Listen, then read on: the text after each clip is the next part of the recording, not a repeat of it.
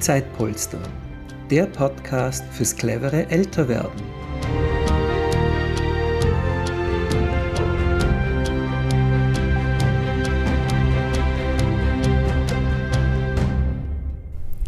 Herzlich willkommen bei unserem Zeitpolster Podcast.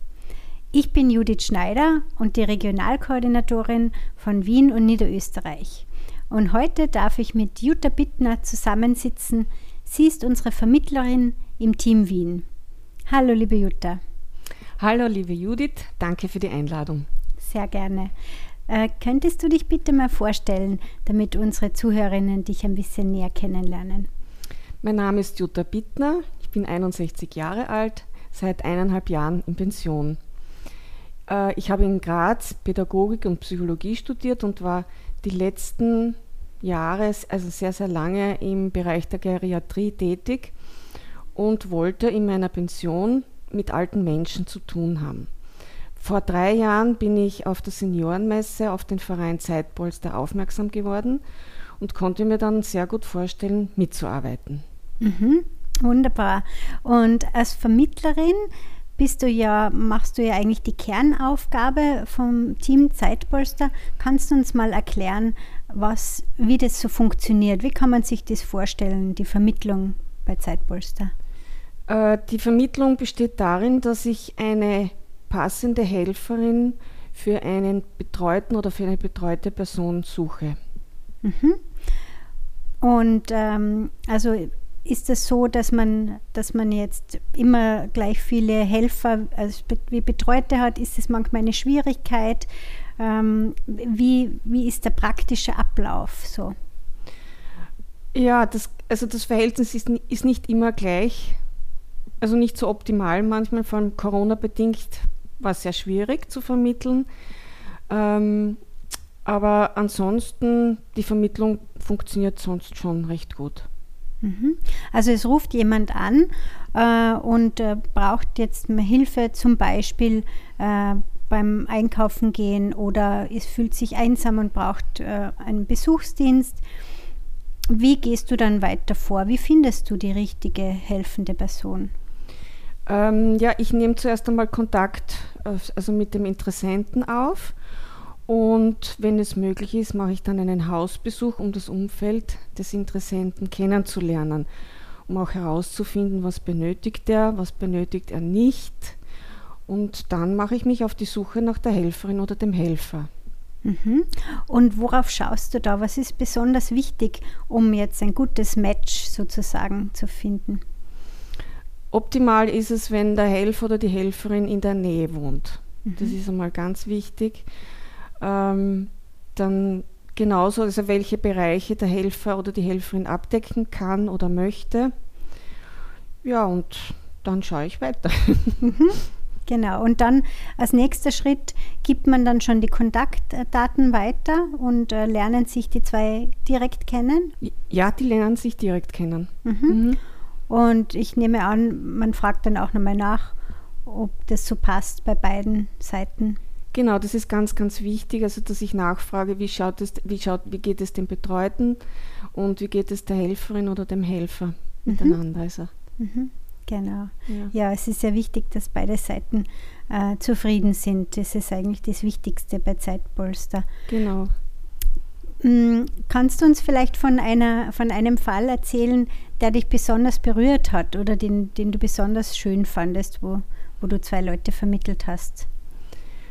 Ähm, ja, das war ein, ein älterer Herr, der uns, also mit uns Kontakt aufgenommen hat. Und dieser Herr hat jemanden gesucht zum Plaudern und Mithilfe im Haushalt. Und ich habe ihn dann besucht. Er war sehr, sehr sympathisch und mir ist dann aber aufgefallen, er ist auch sehr einsam. Ja. Und ich habe ihn dann sozusagen zu Beginn ein paar Mal besucht, mit ihm geplaudert, ein bisschen im Haushalt geholfen und dann die Helferin vermittelt. Und im Laufe der Zeit habe ich ihm festgestellt, also durch Telefonate, ähm, dass es ihm besser geht, dass er sehr optimistisch geworden ist Mhm. Und die Helferin hat ihm geholfen, die, seine Unterlagen zu ordnen. Das hat ihm natürlich dann auch Auftrieb gegeben. Und äh, wie seine Helferin dann auf Urlaub war, habe ich sie vertreten. Und er hat dann eine Reha gemacht. Und es ist ihm dann körperlich immer besser gegangen. Und wir dann von der, ja, der, bevor er von der Reha sozusagen zurückgekehrt ist in seine Wohnung, war er ganz stolz, dass er selbstständig gehen konnte und er dann zu mir gesagt hat, Sie werden mich gar nicht mehr wiedererkennen. Mhm. Das war sehr berührend. Ja, mhm. schön, schön.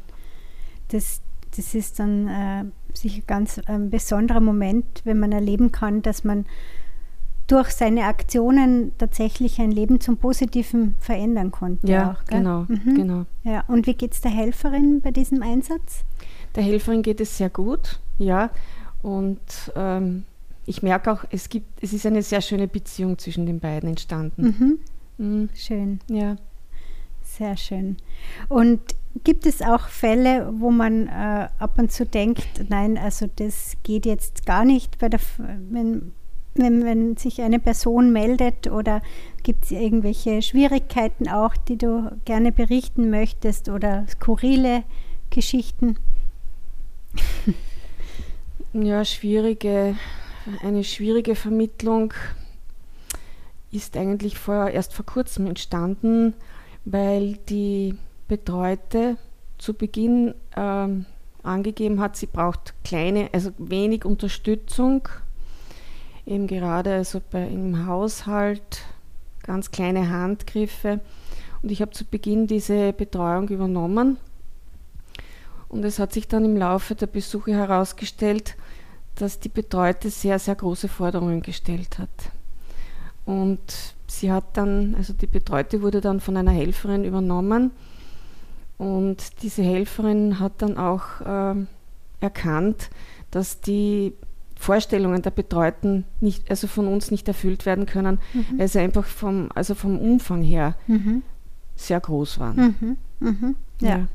Das ist dann auch wichtig, dass man das klar kommuniziert genau, und dass genau. man sich auch abgrenzen genau, kann, glaube ich, genau, oder? Genau, Abgrenzung ist wirklich das Zauberwörtchen. Mhm, ja, weil also das ist natürlich bei uns bei Zeitpolster so, dass die meisten unserer Freiwilligen ja nur ein paar Stunden pro Woche im Durchschnitt zur Verfügung stehen und, ähm, und nicht jetzt täglich jemanden besuchen können oder, oder ja. ja.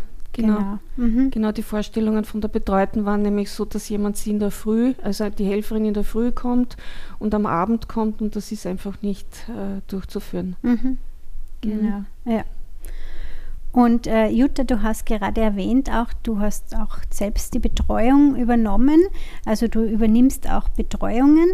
Wie viel Zeit insgesamt bringst du denn so ein äh, für Zeitpolster im Durchschnitt pro Woche oder pro Monat? Ja, das ist sehr unterschiedlich. Ich bin auch so eine Art Springerin, äh, beziehungsweise Urlaubsvertretung, dann fallen natürlich mehr Stunden an. Und sonst würde ich sagen, durchschnittlich zwei Stunden pro Woche. Mhm, okay. Ja. Mhm. Und es ist dir wichtig, dass du auch selbst Betreuungsleistungen machst oder machst du das nur, äh, weil jetzt zum Beispiel gerade in dem Moment keine andere helfende Person zur Verfügung steht? Nein, ich mache die Betreuung sehr gerne. Mhm. Mhm. Okay. Wirklich sehr, also, sehr gerne. Ja, das ist auch mhm. wichtig, dass du das weiterhin ja. auch machst. Ja. Mhm.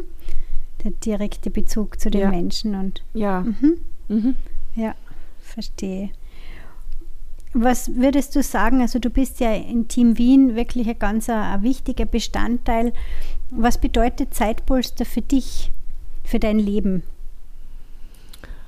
Äh, Zeitpolster bedeutet für mein Leben, dass ich äh, Kontakt zu den älteren Menschen habe, dass ich interessante Menschen kennenlerne und sehr nette Kolleginnen habe. Wirklich. Schön. Ja. ja. das ist natürlich auch immer wichtig bei der Vereinsarbeit, ja. dass man untereinander sich gut versteht, mhm. gell? Ja. Im Team. Mhm. Wir haben auch viel Spaß. Wunderbar, das ist wichtig. Mhm. Worauf, liebe Jutta, kommt es an im Leben? Im Leben kommt es für mich darauf an, äh, in Bewegung zu bleiben und bei den Menschen zu sein. Super, das ist ein wunderschönes Schlusswort. Dann bedanke ich mich ganz herzlich für das Gespräch. Danke, liebe Jutta. Gerne.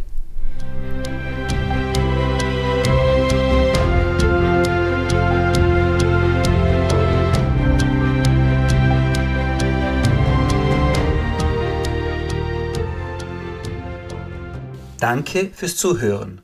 Wir freuen uns, wenn Sie diesen Podcast teilen und empfehlen. Es gibt noch keine Zeitpolstergruppe in Ihrer Umgebung?